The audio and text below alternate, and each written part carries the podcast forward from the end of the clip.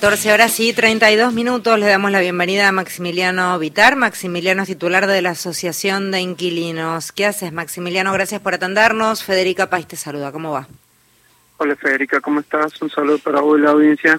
Eh, ¿Cómo están las cosas? ¿Cómo están viendo el panorama? A ver, lo que nos llega a nosotros como informe, en la primera semana, o sea, la semana pasada del triunfo de Milei y sus declaraciones con respecto al área de alquileres, fue que se habían tirado para atrás alrededor de un 25% de los alquileres que estaban preacordados. Hoy lo que se dice es que en realidad hay mucho cruce entre inquilinos e inmobiliarias. No sé cuánto hay de cierto, te lo tiro todo como para que vos me confirmes o desmientas estas versiones.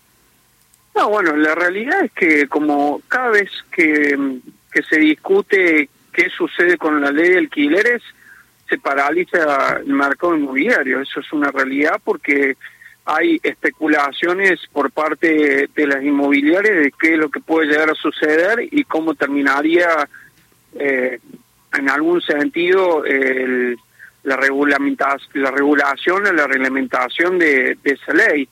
Entonces genera expectativas que por un lado las inmobiliarias presionan eh, para que los propietarios no pongan su vivienda en alquiler con el objetivo de generar o profundizar una crisis mucho más grande que la que existe actualmente con respecto al tema de la oferta. Y además también eso permite, o en esa confusión y inestabilidad, también eh, permite que se profundice la ilegalidad de muchos contratos que se firman por fuera de lo que establece la ley. Algunos diciendo que ya la ley está derogada, otros diciendo que ya está modificada, etcétera, como ha sucedido no ahora, sino lo que ha sido, te podría decir, todo el año, eh, todo el año 2023, porque nosotros arrancamos con esta situación en marzo de este año, con un rumor de que aparentemente la, se iba a derogar la ley de alquileres por un decreto, y a partir de ahí la presión por parte de la actual oposición de que sea un tratamiento en el marco de una campaña electoral como que la que transitamos durante todo este año, que se tratara en el Congreso de la Nación una modificación de la ley que hasta hace no más de dos meses fue sancionada una nueva modificación.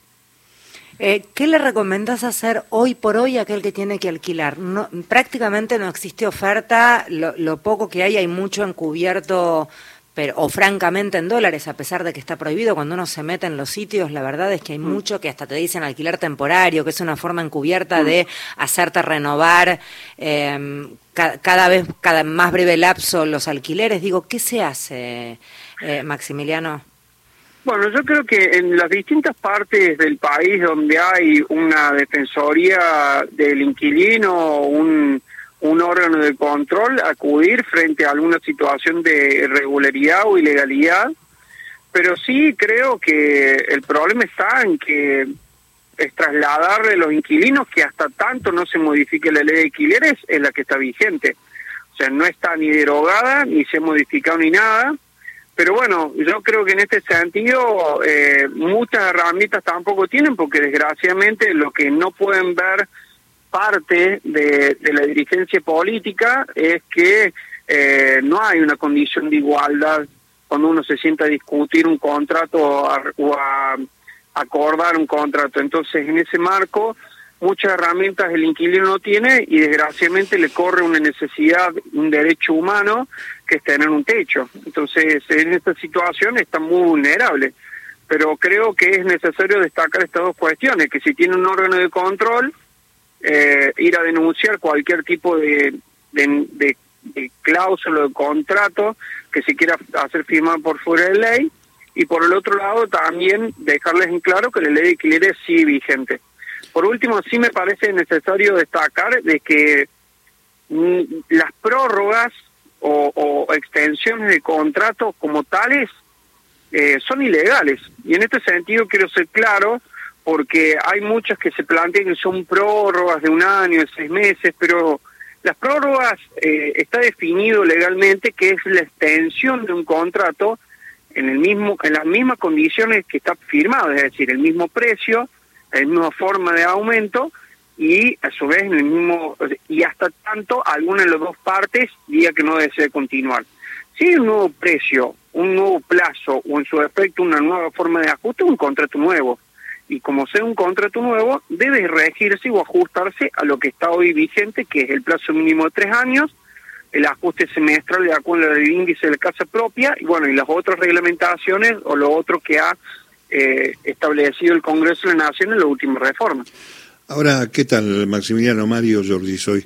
¿Qué pasa si, si el gobierno, este, mediante un decreto, deroga la ley, la deja guardada y deja a la suerte y fortuna este, del inquilino y el propietario la hipótesis de que sea el mercado el que regule? Eh, ¿Ha pasado esto? Porque uno entiende que la ley está, pero paralelamente se hacen negociaciones independientemente de la ley que terminan sin poder después reclamar.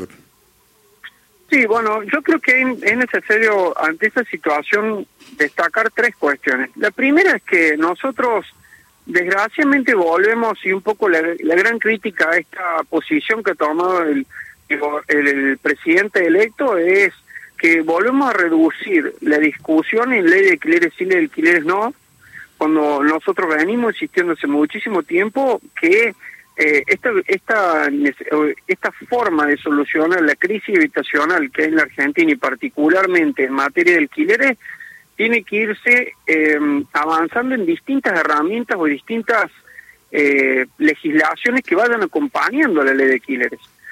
Además, también creo que el principal problema, que es la segunda cuestión que, que para resaltar, es que en el debate de la ley de alquileres que tuvimos en este año, había un amplio consenso de que el problema no era la ley.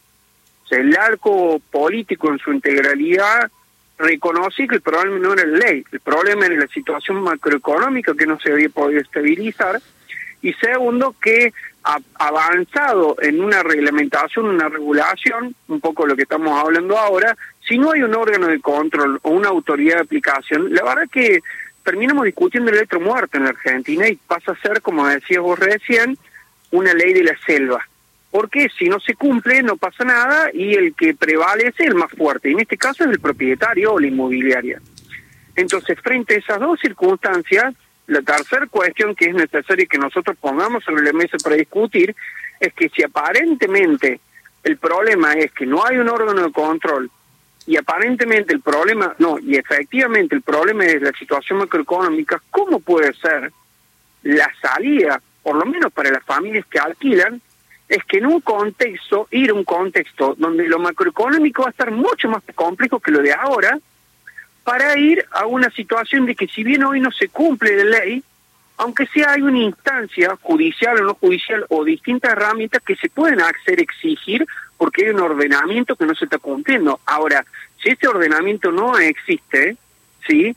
Y la verdad que eh, es una situación demasiado desventajosa y complicada, porque si vamos a ir a un contexto de inflación superior a la que estamos viviendo este año, si vamos a ir a un contexto de, eh, de recesión que puede impactar en el mercado laboral, que a nosotros nos afecte de doble manera. Por un lado, que podemos parar nuestro trabajo para cumplir el pago de un alquiler, que eso implica quedarnos en la calle, y por el otro lado, conseguir garantes en registrados en blanco que nos puedan servir de garantía a nosotros.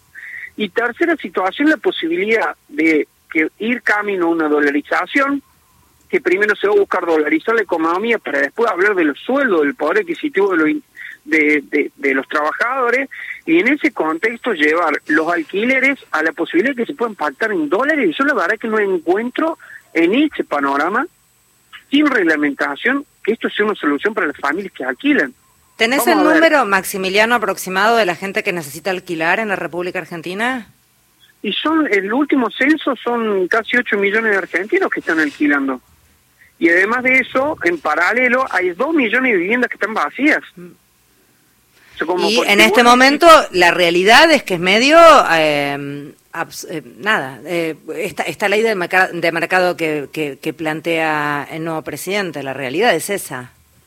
Exactamente, y el problema está en que vuelvo vuelvo a, insistir en este tema. Me parece a mí que la salida esta no puede ser la solución, porque vamos a ir, a ver, constantemente se, se, se insiste que el problema está siendo la retracción de la oferta, entonces como hay una retracción de la oferta, los precios iniciales aumentan y eso lo perjudica al inquilino. Ahora, yo les pregunto a usted y le traslado a la audiencia, ¿De qué sirve a quien alquila tener un contrato de seis meses, de un año, ajustes trimestrales o cuatrimestrales como estaban haciendo hace dos meses del 45 al 60% eh, en dólares?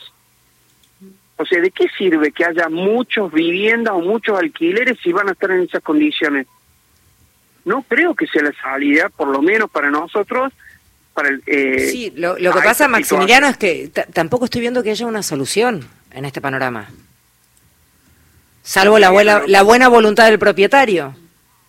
Está bien, por eso, pero la solución que está planteándose, la, solución para nosotros sí existe, pero pasa que no está la decisión política para tomarla. La decisión sutil, hay decisiones que eh, en este último tiempo hemos escuchado distintos, distintos políticos en el marco de la campaña queriendo replicar o diciendo que nosotros tenemos que ir hacia países desarrollados, a replicar políticas a nivel internacional en materia económica y replicar lo que hacen los grandes países europeos, Estados Unidos, y Europa. Y Estados Unidos avanzan con una, una discusión o con una posición desde el Estado de garantizar el derecho a la vivienda, con un rol preponderante y activo, no solamente en la regulación del precio inicial o en la regulación de la, cuánto puede aumentar el alquiler, sino en impuesto a la vivienda ociosa, eh, reglamentación en los alquileres temporáneos, distintas herramientas. Entonces nosotros no solamente que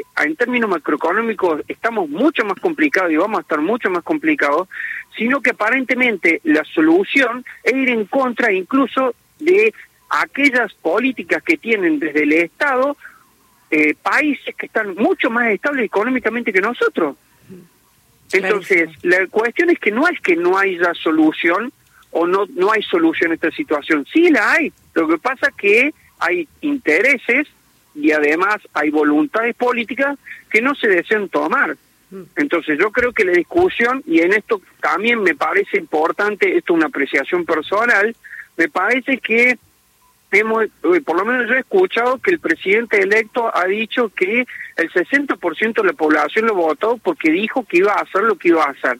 Y en la plataforma electoral, él dice que iba a derogar la ley de killers. Ahora yo creo, y esto es una apreciación personal, que no es que la sociedad argentina o el 60% ha votado a tener cuestiones que le generen pérdida de derechos. Yo creo que ha sido otro motivo por los cuales ha tenido eh, tal apoyo, con lo cual yo espero que entre esta situación primero se estabilice lo macroeconómico para poder después de hablar de una libertad de mercado, porque no creo que las familias que alquilen, si han votado este, a este gobierno electo, quieran quedar en la calle, porque esa es la que, que hoy están planteando. supongo que no, 8 millones de personas es un número muy alto. Muchísimas gracias por hablar con nosotros. No, muchísimas gracias a ustedes. Hasta Maximiliano Vítar es quien hablaba, titular de la Asociación de Inquilinos. Hasta las 15, Radio País. Todos los contenidos de la radio en nuestra web